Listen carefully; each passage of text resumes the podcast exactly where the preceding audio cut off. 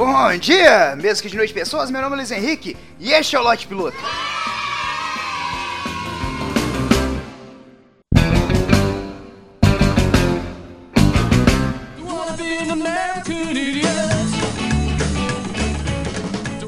Eu realmente não entendo o planeta, assim, ou melhor, eu não entendo a nossa vivência nesse planeta. Existe assim um determinado momento onde eu realmente começo a acreditar que as coisas estão caminhando. De verdade, eu me pego pensando, caralho, agora vai embalar. É igual quando há 10 anos atrás chegou o Habibs aqui na minha cidade. Eu pensei, agora vai, porra, a gente tem um Habibs. Agora, ih, agora ninguém para. Daqui uns dias Betim pede independência de Minas Gerais e vira um estado.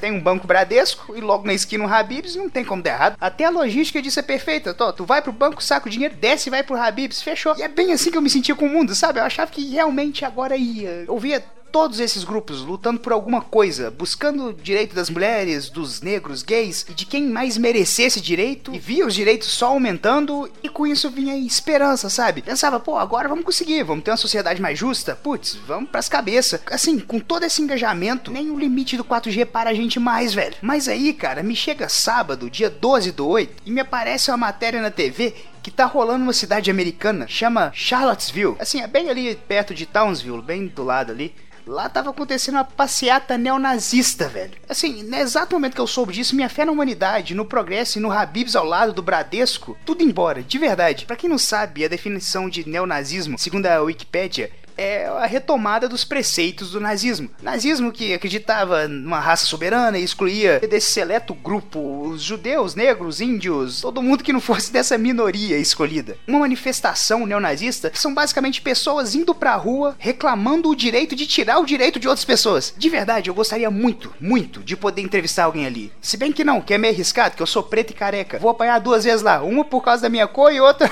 por apropriação cultural. Ah, tá usando o penteado dos skinhead, vamos bater nele. Mas de verdade, dá vontade de perguntar, caras, o que, que vocês estão fazendo aqui, velho? O que, que vocês vieram procurar? Os caras respondem, ah, sei lá, eu só queria às vezes trancar um judeu numa câmera de gás. O pessoal não me deixa mais, sabe? Poder açoitar um negro, sabe? Nos fins de semana. Só quero esses pequenos direitos, coisa básica da vida. Cara, isso é tão inconcebível, é tão fora da realidade. Porque, de verdade, eu consigo entender quando uma pessoa que tem por volta dos seus 70, 80 anos ainda tem enraizado alguns pensamentos desses, porque elas viveram em outro mundo, em outra época. Fala que tu já não conversou com uma pessoa de certa idade, você tava falando sobre qualquer coisa. Qualquer aleatoriedade, e do nada essa pessoa solta alguma coisa extremamente racista, machista, preconceituosa. Cara, tava uma vez no ônibus, um senhor tava reclamando no celular, porque a neta dele tava namorando um cara moreno. Tinha, sei lá, por volta dos seus 80 anos, mas vindo do cara dessa idade, foi até razoável. Ele podia falar coisas muito piores ali. Com 80 anos, possivelmente os avós desse cara cantaram canções de niná para ele enquanto caçavam algum escravo fugido. Não, sério, de verdade, o único erro desse senhor foi ter vivido demais.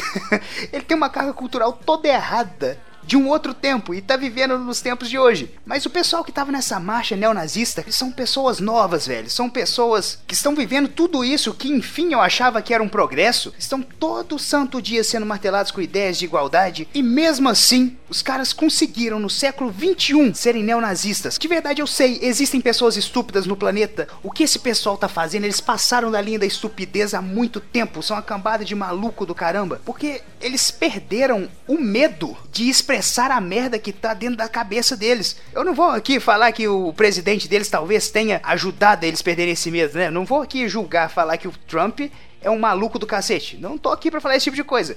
E de verdade, eu gostaria de terminar esse lote piloto com um puta discurso inteligente, que desse algum sentido, alguma solução para isso, mas infelizmente eu não consigo conceber a ideia que no século XXI existe uma passeata neonazista acontecendo, velho.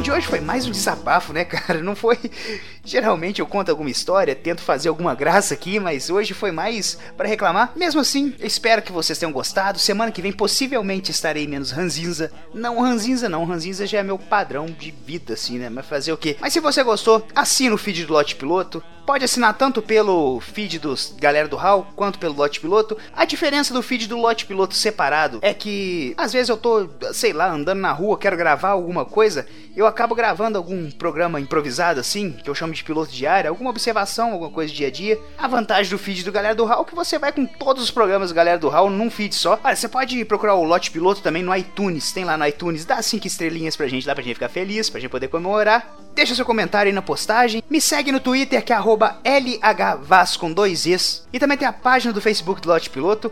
Só procurar por Lote Piloto no Facebook ou ir no link que tá aqui na postagem. Muito obrigado por ter escutado até aqui. Um beijo na testa de todo mundo que eu fui!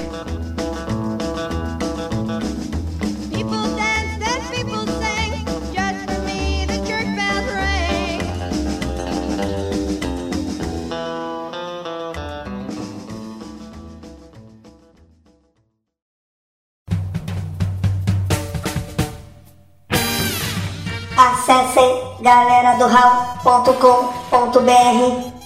Mensagens em contato arroba galera do Busque por Galera do Hall em Facebook, Instagram, Twitter